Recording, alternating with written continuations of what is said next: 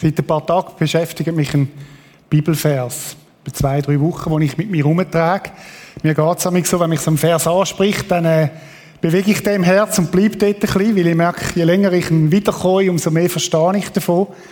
Ich habe ihn euch mitgebracht heute Morgen, Römer 5 heißt, haben wir Frieden mit Gott durch unseren Herrn Jesus Christus. Das ist äh, der zweite Teil von einem Vers.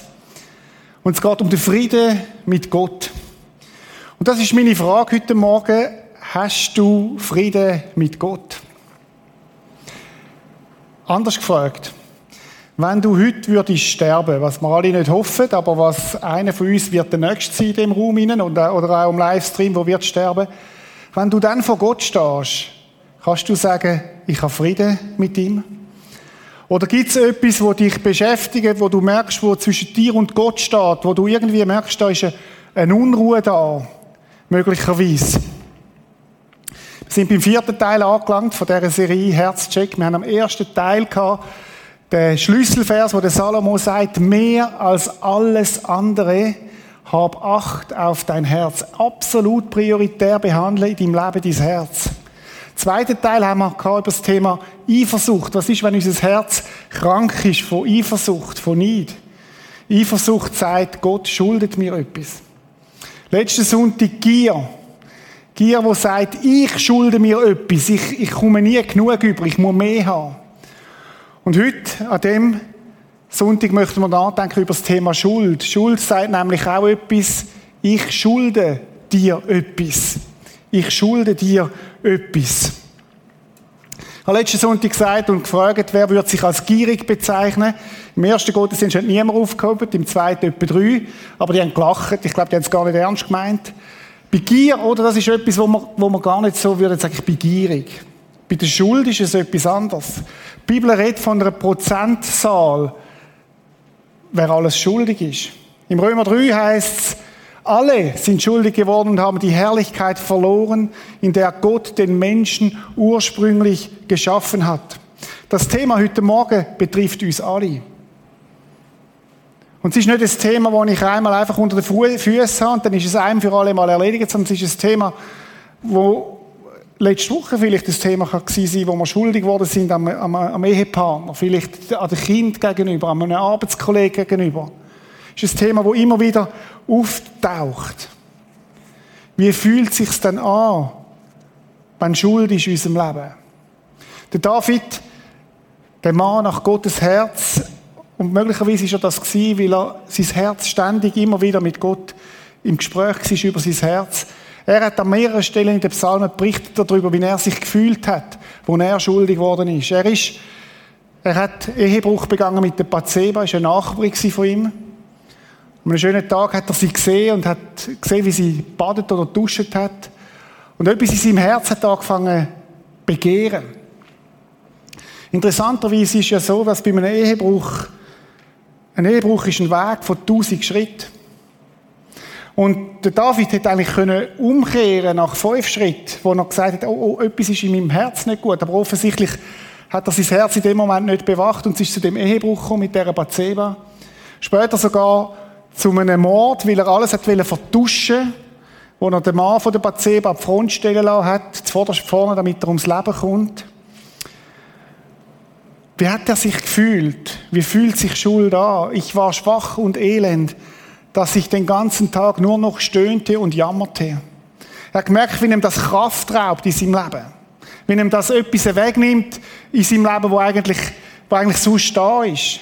Tag und Nacht bedrückte mich dein Zorn, meine Kraft vertrocknete wie Wasser in der Sommerhitze. So fühlt sich das an. Jetzt gibt es natürlich verschiedene Strategien, wie man umgehen mit Schuld. Man könnte sie ignorieren, man könnte sie abdrucken, man könnte sie verstecken, so wie es der David auch hat wollen. Die Folge ist genau das. Ich glaube, dass wir alle haben so ein Kästchen in unserem Leben. Und das Kästchen tun wir gut verschliessen und wir schauen, dass ja möglichst niemand das Kästchen entdeckt. Weil da innen sind wenn wir es dann mal aufmachen und uns getrauen, reinzuschauen, da innen hat es offene Rechnungen. Und wir machen es schnell wieder zu.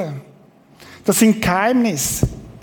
Und manchmal kann es sein, so wie beim David, dass das Kästchen zu ist Und es fühlt sich an wie eine Last. Es fühlt sich an wie, wie tonnenschwere Last auf meinem Herz, wo man merkt, hey, da ist etwas nicht gut in meinem Leben und ich muss es, man ist Scham erfüllt. Schuld führt immer auch in die Isolation, in die Einsamkeit. Das sind so die offenen Rechnungen, die einem keine Ruhe lassen. Und wehe, du siehst jemanden, wo du die Rechnung offen hast. Jemanden, wo vielleicht du verletzt hast oder er hat dich verletzt. Und du weichst ihm aus. Was machen? Der David hat es versucht zu vertuschen. Und es ist dann gleich aufgeflogen. Respektive er hat eine Begegnung gehabt mit einem Prophet, der ihm ins Herz, ins Leben hineingeredet hat. Was sind die Auswirkungen? Zuerst einmal für uns selber. Ich glaube, so wie ich es vorhin geschildert habe, es raubt uns etwas, es raubt uns Kraft. Dann hat es aber immer auch Auswirkungen zu unseren Mitmenschen. Wir weichen aus. Wir gehen irgendwie auf Abstand. Schuld sagt immer, das klagt da, ich schulde dir etwas. Ich schulde dir etwas. Und nicht zuletzt ist auch die Beziehung zu Gott beeinträchtigt. David war ein Mensch, der eine enge Beziehung hat zu Gott und er hat gemerkt, da stimmt etwas nicht mehr. Im Jesaja heißt eure Schuld, sie steht wie eine Mauer zwischen euch und eurem Gott. Da ist etwas dazwischen gekommen, die Beziehung zwischen Gott und mich, zwischen Gott und dich. Eure Sünden verdecken ihn, darum hört er euch nicht. Wo etwas wie Gebet geht, bleiben an der Decke stehen. Irgendwie ist auch die Beziehung zu Gott nicht mehr, nicht mehr äh, es matscht nicht mehr, man geht auf Abstand.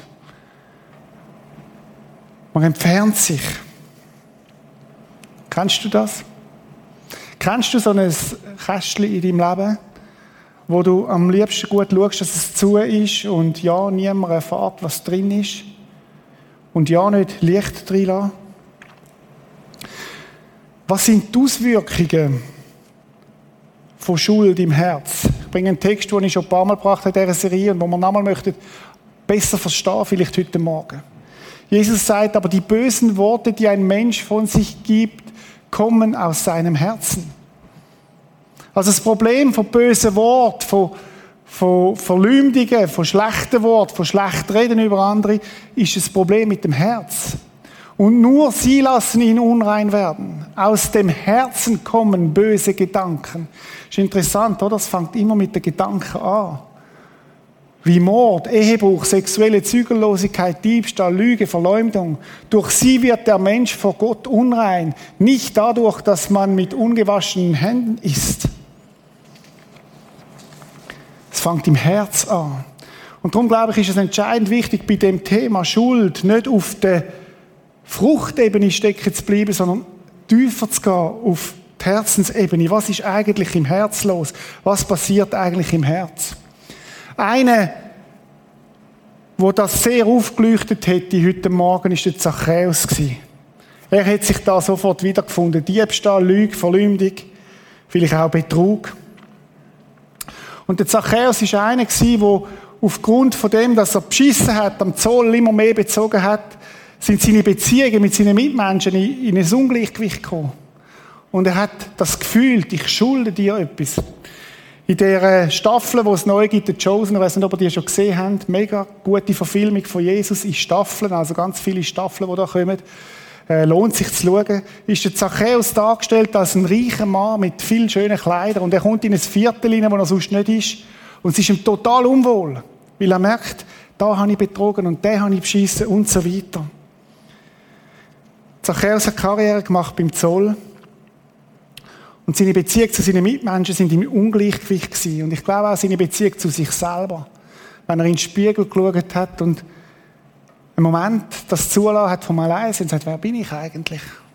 Was mache ich eigentlich da? Wir wissen nicht, ob er eine Beziehung hat zu Gott, aber wir wissen, dass er sich vor Gott versteckt hat. Wo Jesus nämlich nach Jericho kommt, in das Dorf, hat er gehört von dem Jesus und der Zachäus hat sich gesagt, der Jesus will ich kennenlernen, der will ich zumindest aus der Distanz mal sehen. Das ist ja interessant, dass Jesus extrem anziehend war für Menschen, wo es nicht alles immer aufgegangen ist. Jesus ist eine sichere Adresse für Menschen, die Schwierigkeiten haben. Das ist bis heute so. Und er ist auf den Baum gestiegen und hat sich versteckt und Jesus kommt in das Dorf hinein und ausgerechnet vor dem Baum bleibt er stehen und er schaut auf und sagt, hey Zachäus, ist schon mal das erste Wunder, das da passiert. Er spricht den mit Namen an. Er sagt, hey Zachäus, du bist für mich nicht einfach, er sagt nicht, hey du Oberzöllner. Oder du Betrüger, oder du Dieb. Dann sagt, hey Zachäus. Und dann schaut er an und sagt, hey Zachäus, bei dir will ich heute Zeit verbringen. Bei dir möchte ich heute essen. Und schaut, so ist Jesus. Jesus klagt ihn weder an, noch verurteilt ihn, sondern sagt, hey Zachäus, ich möchte mit dir Zeit verbringen, ich möchte mit dir über dich reden. Das heißt dann in der Bibel, der Zachäus ist vom Baum aber er kam eilend herab vom Baum. Für mich heißt es, er ist abgekumpelt. Und er hat sich gefreut, dass ausgerechnet Jesus bei ihm, ausgerechnet bei ihm wird, wird kommen und hat ihn eingeladen zu sich heim und sie haben miteinander Zeit verbracht. Ich würde mich sehr interessieren, was Jesus dort mit dem Zachäus besprochen hat. Wir können es nur erahnen, weil wir sehen nachher, dass nach dem mehrstündigen Essen der Zachäus ein veränderter Mensch war. Der Zachäus ein Mensch war, der von einem kleinkarierten, engen, auf sich egozentrischen Mensch zu einem Mensch geworden ist, der weggegeben hat, der grosszügig geworden ist. Da ist etwas passiert. Und schauen, wenn wir zum Thema Schule reden, dann ist die beste und sicherste Adresse, was es überhaupt gibt, ist Jesus. Und das finde ich so faszinierend, oder? Die Leute haben, haben den angeklagt, Jesus, nachher und haben gesagt, hey, der ist mit Zöllner und Sünder, was ist denn das für eine? Interessant ist, dass Zöllner und Sünder extrem gern mit Jesus zusammen sind. Warum? Weil es keine bessere Adresse gibt, wenn ich auf den Sack bin, weil es keine bessere Adresse gibt, wenn es Schuld gibt in meinem Leben, wo, wo, wo, wo ich Fehler gemacht habe, als bei Jesus. Es gibt keinen sicheren Ort als bei Jesus. Und das ist das, was ich mir auch wünsche für unsere Kirche, dass unsere Kirche bekannt ist. Das ist der sicherste Ort. Wenn du irgendwo versagt hast, dann komm da hin. Warum? Weil Jesus da ist. Und weil Jesus nicht gekommen ist, um dich zu verurteilen, übrigens auch heute Morgen nicht, Jesus ist nicht gekommen, um dich zu verurteilen, sagt er explizit, sondern ich bin gekommen, um dich zu retten. Ich bin gekommen, um zu suchen. Ich suche dich sogar. Ich suche die Beziehung mit dir. Habe ein Bild mitgebracht vom Zachäus.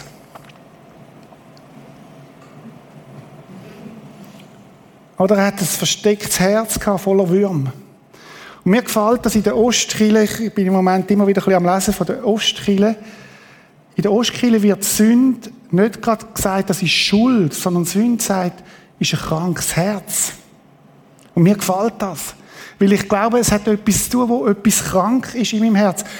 Lässt mich auch viel einfacher anschauen, wenn ich sage, da ist, da ist etwas nicht gut in meinem Herz, da ist etwas krank. Da ist etwas im Ungleichgewicht. Da ist etwas aus der Balance geht. Übrigens, heute Morgen denkst du, bist vielleicht dahin und sagst, oder bist am Livestream und sagst, ja, typisch Chile, die reden über Schuld. Aber weißt, wenn, wenn wir heute Morgen über Schuld reden, dann möchte ich dir den Vers aus dem Römer in, in Erinnerung rufen. Im Römer, Römer 2, Vers 4 heißt, ist es dir gleichgültig, wie freundlich, geduldig und nachsichtig Gott mit dir ist? Siehst du nicht, wie Gottes Freundlichkeit dich zur Umkehr bringen will? Es ist Gottes Freundlichkeit, wenn er mit uns über das Thema nachdenkt. Es ist nie so, dass Gott anklagt und sagt, schau mal, und mit allen Fingern auf dich zeigt. Und sagt, hey, du hast ein krankes Herz. Ich will dich gesund machen. Ich will dich zur Umkehr bringen. Das ist Gottes Güte, Gottes Barmherzigkeit. Und das Ziel von heute Morgen ist nicht, dass wir da rausgehen und sagen, leck, bin ich schlecht. Sondern das Ziel ist, es gibt Hoffnung, es gibt eine Perspektive, es gibt eine Vergebung, die ich weiterziehen kann heute Morgen. Ich habe gesagt, der Zachäus war auf auf einem Baum, wo er sich versteckt hat. Und ich möchte das Bild vom Baum heute Morgen aufnehmen. Und möchte mit euch ein vertieftes Verständnis über Schuld nachdenken. Wenn wir beim Zachäus in sein Leben schauen, dann sehen wir auf der Fruchtebene, sehen wir, er war ein Dieb, er war ein Betrüger. Vielleicht war er auch gierig. Gier in seinem Leben. Und das sind so die Früchte, die wir sehen im Zachäus, seinem Leben. Und wir könnten heute Morgen einfach dort an der Frucht bleiben und sagen, hey, Zachäus, das musst du abstellen, gell? Das ist im Fall äh, nicht richtig. Und wir könnten moralisch werden, als Kielen auch. Oder auch als Christ und sagen, das und das und das hast du nicht gut gemacht. Oder ein Ehebrecher. Oder wir könnten dann einen Schritt weiter gehen. Wir könnten nämlich miteinander heute Morgen mal überlegen, was ist denn eigentlich im Herz los gewesen vom Zachäus. Und ich bin überzeugt, dass Jesus mit ihm über sein Herz geredet hat. Was sind denn für Ziele da gewesen? Vielleicht versteckte Ziele in seinem Leben. Vielleicht ist eines von seinen Zielen gewesen, ich will unabhängig sein.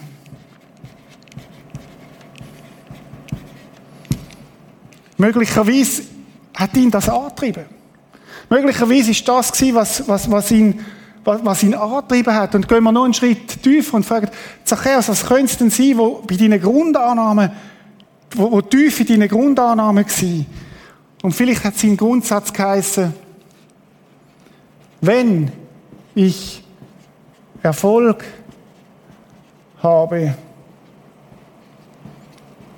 bin ich geliebt. Das ist eine Hypothese, aber gehen wir mal davon aus dass das sein Leben geprägt hat. Dass in der Tiefe von seinem Herz der Satz war, ich muss Erfolg haben, damit ich geliebt werde. Und darum hat es nachher auf der Fruchtebene hat der Weg gesucht, wie er das befriedigen kann.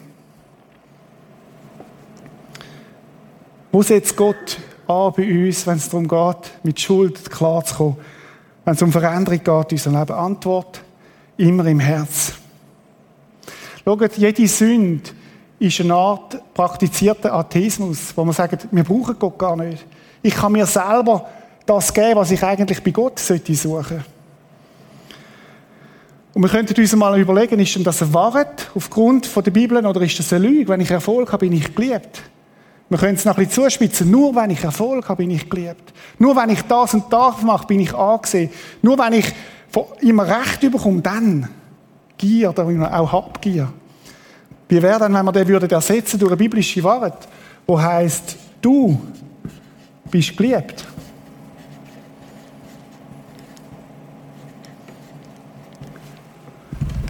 Wo Gottes Wort sagt, ich habe dich je und je geliebt. Aus lauter Güte habe ich dich zu mir genommen. Wie wäre denn das, wenn wir Lüge würden durch Wahrheit ersetzen?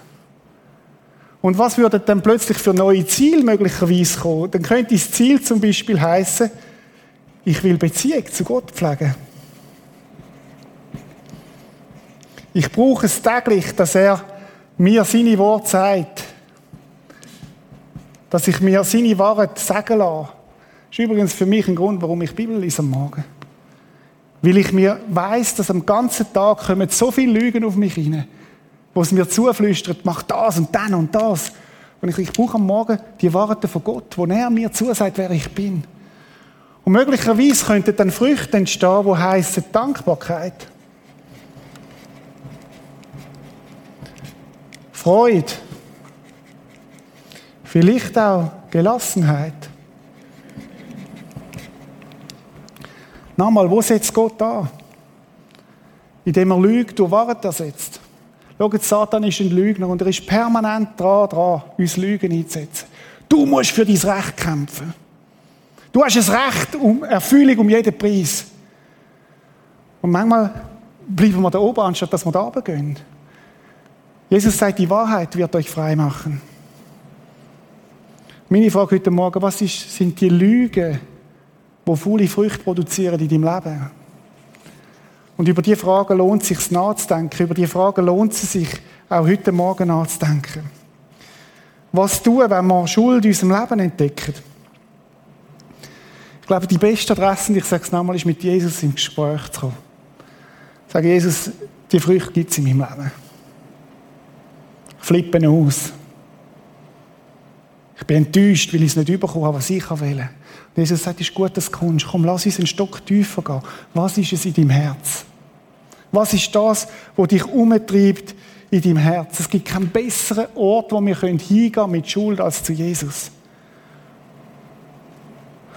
Und dann sagt Jesus vermutlich am Zachäus, schau mal Zachäus, Schuld lässt immer eine offene Rechnung da, weil es heisst, ich schulde dir etwas. Und schau mal Zachäus, ich will dir etwas erklären. Du hast mich heute eingeladen zu einem Sechsgang-Menü. Das heisst, ich habe mich eigentlich eingeladen bei dir, aber du hast es zahlt. Und schau mal, so wie du das Menü zahlt hast, das ich da brauche, so zahle ich deine Schuld, die in deinem Leben ist. Kennst du das? Gehst du essen mit einem guten Freund und am Schluss vom Abend heisst es, hey, es ist im Fall zahlt. Ich übernehme das. Und du denkst, nein, so teuer, so einen teuren Wein. Er sagt, ja, ich habe es gezahlt. Und genau das hat Jesus gemacht. Er, er sagt uns das auch. Er hat den Schuldbrief getilgt, der mit seinen Forderungen gegen uns war, und hat ihn weggetan und ans Kreuz geheftet. Schuld hat immer einen Preis. Immer. Und Jesus sagt, ich nehme die Schuld auf mich und du kannst ihn mir bringen und das Kreuz bringen. Er hat den tilgt. Nochmal zu dem Kästchen, bei dir vielleicht, bei mir. Was ist in deinem Kästchen? Wo gibt es Sachen, wo nur du und Gott wissen und irgendwie ist es da und es kommt immer mal wieder auf, vielleicht in Beziehungen zu anderen Menschen oder du kannst es so abdrucken wie ein Wasserball und im dümmsten Moment spickt es wieder auf. Und Gott sagt, hey, lass es uns auftun. Und lass es uns mal rausnehmen, die Schuldscheine, die offenen Rechnungen und mal schauen, was da drauf steht. Egoismus. Ich muss immer von allen anerkannt werden. Notlügen. Lass uns überlegen, warum lügst du?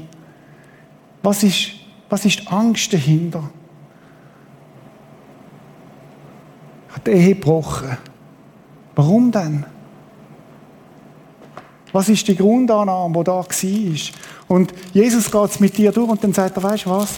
Ich nehme die, ich verreiss sie, oder anders gesagt, ich hefte es als Kreuz, wo ich gestorben bin dafür. Weil ich gezahlt habe dafür. Jesus für mich. Evangelium heißt, ich habe es da für dich heißt nicht tun, sondern getan. Ich habe es da für dich. Im 1. Johannes sagt es so, der Johannes, wenn wir behaupten, sündlos zu sein, betrügen wir uns selbst. Denn es ist kein Fünkchen Wahrheit in uns. Wenn wir aber unsere Sünden bekennen, dann erfüllt Gott seine Zusage treu und gerecht.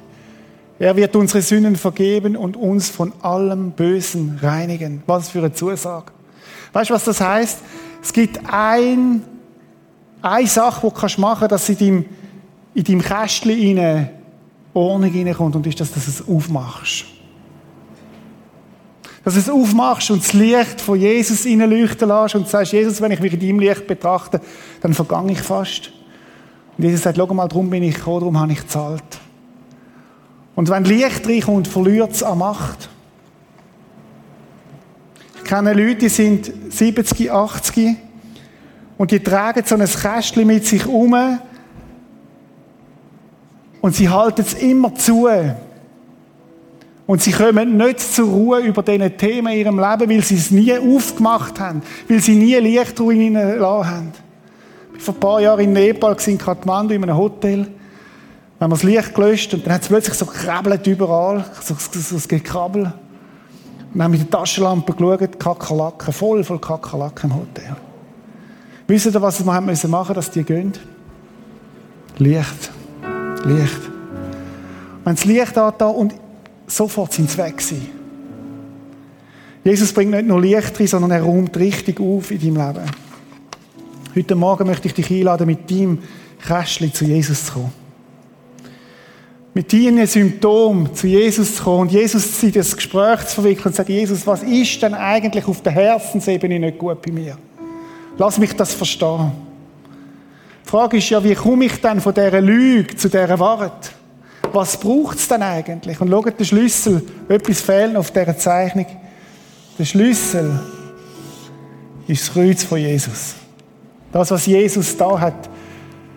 Der Schlüssel von Lüge zur Wahrheit zu kommen, ist, dass ich sage, Jesus, es tut mir leid, dass ich dieser Lüge mehr geglaubt habe, als dieser Wahrheit, die du aussprichst über mein Leben dort passiert die Umkehr, nicht da oben.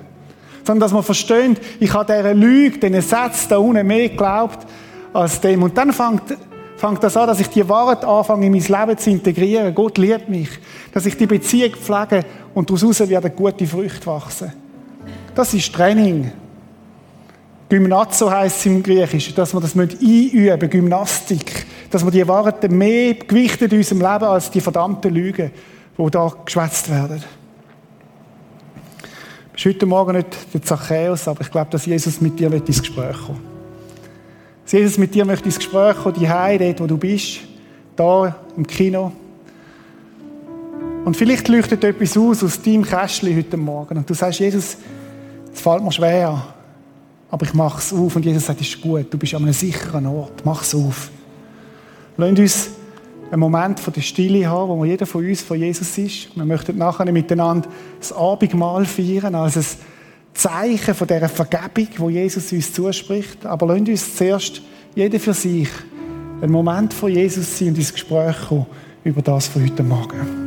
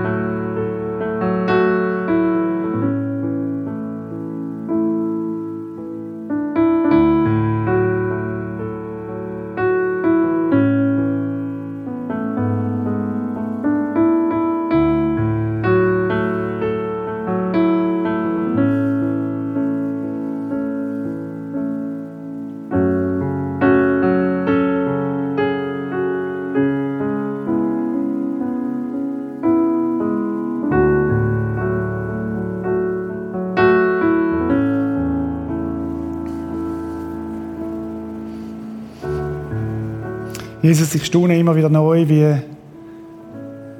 wie lieb du uns hast. Und ich danke dir, dass bei dir der sicherste Ort ist.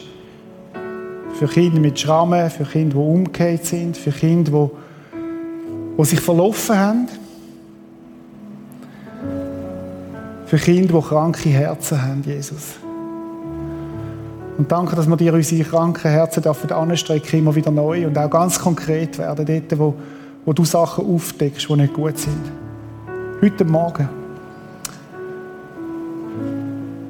Und ich möchte dir danken, dass du sagst, schaut, ich habe sogar euer Zeichen eingesetzt, dass ihr euch immer wieder an das erinnert, was ich da habe, dass ihr auch immer wieder neu kommen Das Zeichen vom Abendmahl, wo ihr euch erinnern sollt, was ich für euch da habe, nicht was ihr für mich, denn was ich für euch da habe.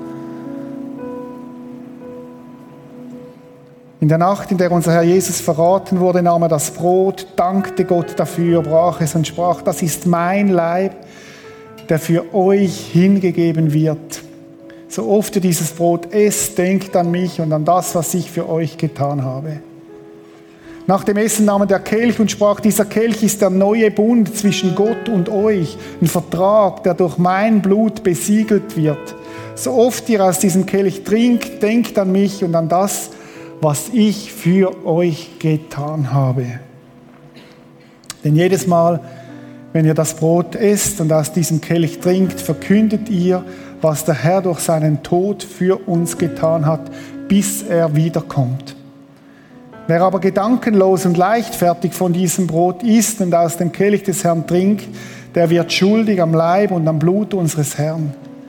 Darum soll sich jeder prüfen, ehe er von dem Brot isst und aus dem Kelch trinkt. Wer darf das Abendmahl nehmen heute Morgen? Nicht die, die alles recht machen, sondern die, die gemerkt haben, dass sie Jesus brauchen.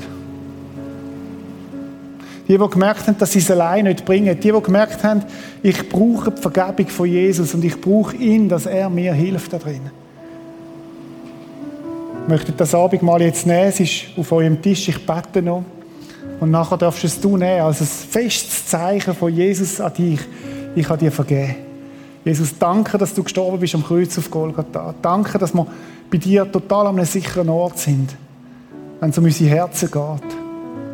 Und danke, dass du uns vergisst, wenn wir aufrichtig zu dir kommen.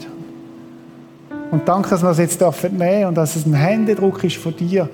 Ja, dich, dich meine ich. So wie du das Brot isst und den Wein trinkst, dich meine ich es gilt. Amen. Und wenn ihr die sind, nehmt doch ein Glas Wein, nehmt das Brot, brecht es, gebt es einander oder auch allein und da jetzt dürft ihr das nehmen. Oder was passiert in, der, in unserem Herz, in dem Unsichtbaren, aber doch Spürbaren? Es kommt eine Ordnung in unser Kistchen rein. Wir können all die Schuldscheine sind weg und Es ist offen, wir können es Licht reinlassen, wir müssen es nicht mehr verstecken. Es kommt eine Befreiung rein. 1. Johannes 1, 9, wenn wir unsere Sünden bekennen, dann erfüllt Gott seine Zusage treu und gerecht. Er wird unsere Sünden vergeben und uns von allem Bösen reinigen. Ich nochmal darauf zurück, auf das Bild. Oder Gott möchte nicht nur einfach uns vergeben, sondern er möchte, dass wir unsere neue Identität anfangen zu leben. Das ist so viel mehr. Oder sonst fängt das Vergehspiel, jetzt habe ich Schuld auf mich geladen, ich gehe wieder zu Jesus und mache genauso weiter wie vorher. Es ist so, wie wenn du einen Bruder hast, der sagt, hey, ich habe dich bestohlen und belogen, aber tut mir leid und am nächsten Tag macht er weiter. Und es ist gar keine Veränderung passiert. Und er kommt wieder und du vergisst ihn wieder und so weiter. Und das sollen wir ja auch, wir sollen siebenmal 70 vergeben unendlich. Aber Gott möchte viel mehr. Gott möchte, dass wir solche Herzen bekommen wie der Zachäus gesunde Herzen, wo etwas darf gesund werden. Und gesund werden heißt, ich lerne in dieser neuen Identität zu leben. Und frag dich mal, was ist denn die Wahrheit in deinem, was ist Gottes Wahrheit über dein Leben, wo du in der Tiefe darfst verstehen, du bist geliebt. Du kannst nichts machen, dass Gott dich mehr liebt. Du kannst nichts tun, dass er dich weniger liebt. Und jetzt fange ich an, die Wahrheit anfangen zu leben in meinem Leben. Und mein Ziel ist nicht mehr Erfolg um jeden Preis, sondern Beziehung. Und Früchte, die wachsen, sind nicht grün, sondern sie werden schöne, gute Früchte sein, die wachsen. Dankbarkeit, Freude, auch Gelassenheit. Weil du nicht mehr musst Recht haben, jeden Preis. Weil es nicht immer nach deiner Pfeife muss gehen, damit du erfüllt bist, sondern wo du kannst einen Schritt zurück machen und sagen, es geht um viel mehr. Ich weiß um meine Identität. Wisst ihr, was mir beim Zachäus begeistert? Zachäus hat eine Veränderung auf seinem Herz passiert. Und es heißt von ihm, Zachäus aber sagte zu Jesus, Herr, ich werde die Hälfte meines Vermögens an die Armen verteilen und wem ich am Zoll zu viel abgenommen habe, dem gebe ich es vierfach zurück. Und kaum ist das Gespräch fertig mit Jesus, geht der Zachäus und geht zu seiner Frau und sagt, hey Frau, Schatz, los mal. Der Reichtum, den wir haben, der ist nicht auf gutem Boden entstanden. Es tut mir leid. Und er geht zu seinem Nachbarn und sagt, ich habe dich betrogen. Und es tut mir leid, dass ich so war. Und er geht zu seinen Untergebenen und sagt, Leute, ab, ab heute machen wir es anders, machen nicht mehr so weiter. Ich wünschte mir, dass wir nicht beim ersten Teil stehen bleiben heute Morgen. Von davor braucht es einen Schritt auf deine Frau zu, auf deinen Partner zu. Das heißt, es tut mir leid, dass ich mich so verhalten habe, dass es nur um mein Recht gegangen ist, um, meine, um meinen Stolz, Vielleicht brauchst du einen Schritt, wo du zu deinem Arbeitskollegen gehst, nächste Woche, und sagst, hey, los mal, ich habe schlecht über dich geredet, es tut mir leid.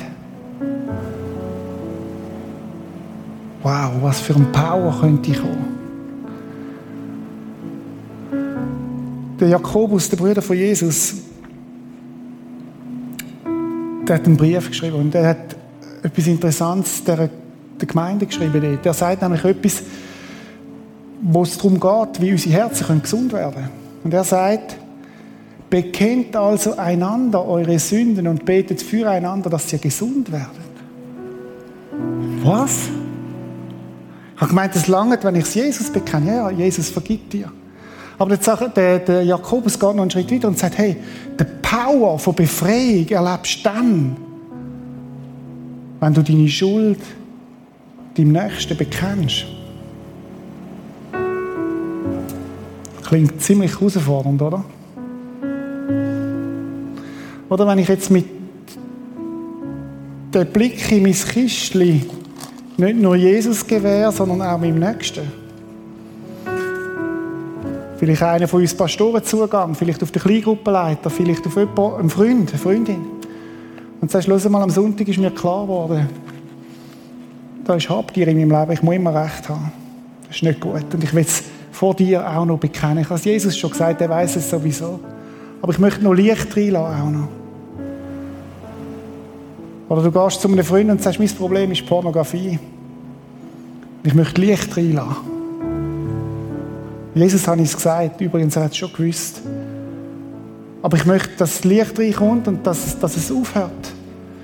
Mein Problem ist, ich rede schlecht hindurch. Ich möchte, dass, dass das aufhört in meinem Leben.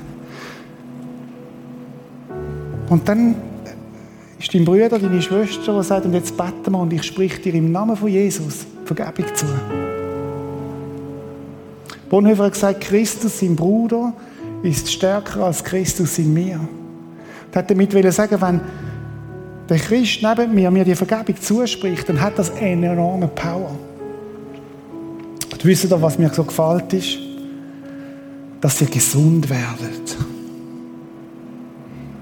Es gibt ein Medikament, dass unsere Herzen gesund werden können. Indem ich mit meinem Kistli am Licht lebe. Indem ich es nicht zulasse, irgendwo verstecke, sondern dass ich es ans Licht bringe und sage, es ist mir bewusst worden. Es ist eine enorme Power drin. Ich brauche das. Ich brauche das für meine Psychohygiene. Ich habe einen Freund, wo wir das praktizieren. Und ich erlebe es immer wieder, wie Gott frei macht. Wie Gott gesund macht an diesen Themen. Was ist heute Morgen bei dir dran? Vielleicht gibt es noch ein paar Hausaufgaben, die du mitnimmst von heute Morgen. Du sagst, okay, ich habe das verstanden. Ich möchte, ich möchte einen Schritt weiterkommen an dem Punkt, dass, ich, dass, dass Freude und Frieden und Gelassenheit in mein Leben hineinkommen.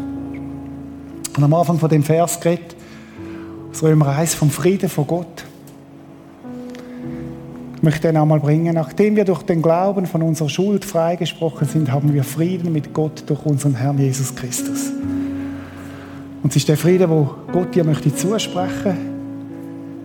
Ich möchte dich nochmal ermutigen, vielleicht ist es dran oder vielleicht sehr sicher, dass du mit deinem Christli noch mit einem Bruder, mit einer Schwester, mit jemandem von deinem Vertrauen redest. Vielleicht startest du ein Telefon und sagst, hey, können wir mal noch darüber beten? Ich will ich will es dir auch noch bekennen, damit die Freiheit reinkommt von Jesus. Lass uns beten. Ich möchte im Moment von Jesus sein. Jesus, danke, dass wir bei dir so gut aufgehoben sind. Und danke, dass es dir nicht nur darum geht, schon auch, dass die Last weggeht, dass wir es zu dir bringen aber du gehst noch einen Schritt weiter in deinem Wort, wo du sagst, du möchtest, dass wir lernen, als Kind in dieser neuen Identität zu leben. Und dass es dir nicht darum geht, über moralisches Versagen, sondern dass du auf den Wurzeln ansetzen und sagen, hey, komm mit die Misstrauen zu mir, ich versorge dich. Ich möchte dir heute Morgen zusprechen, ob du im Livestream bist oder da im Saal oder im Kino. Über dein Leben gibt es einen Satz, der sagt, du bist geliebt von Gott. Du bist geliebt von Gott. Und darum musst du keine Angst haben.